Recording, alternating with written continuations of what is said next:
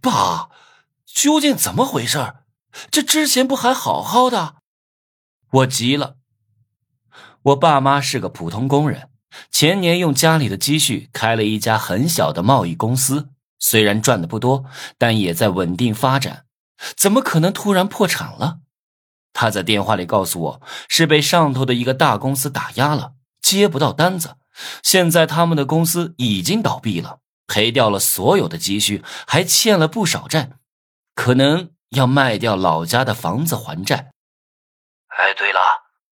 打压我们的大公司是你同学金辉的父亲名下的。金辉，操，太过分了！这事肯定是他干的，居然动用家里的关系，把我爸妈搞破产了。他们努力了几十年，全都被金辉给毁了。我气愤的找到金辉，问他是不是把我爸妈搞破产的。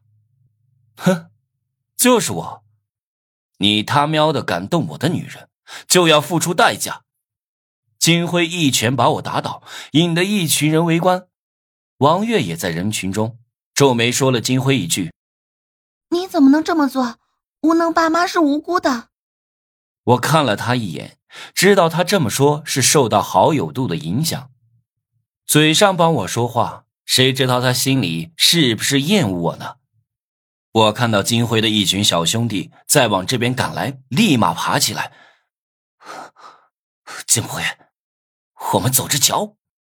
狠狠的瞪了他之后，我就跑走了。他们人太多，我打不过。爸妈那边我帮不了忙啊，我只是个大学生，不懂生意上的事我恨自己太没用了。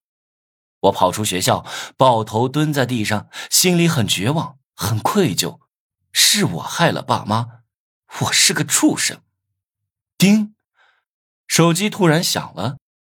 触发隐藏任务，两天内得到一百万。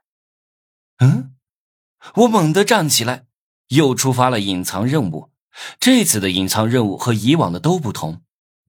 一百万啊！我要去哪里搞了一百万？我知道这次的任务是爸妈破产而触发的，我也很想完成任务。得到一百万，帮爸妈重开公司，可是太难了呀！我把隐藏任务告诉了工会里的人，向他们吐苦水。逍遥公子正好在线，你傻？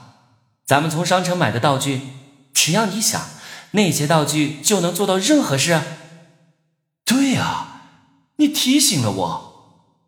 我一拍脑袋，商城里那么多奇特的道具。我随便用一个就能去搞钱。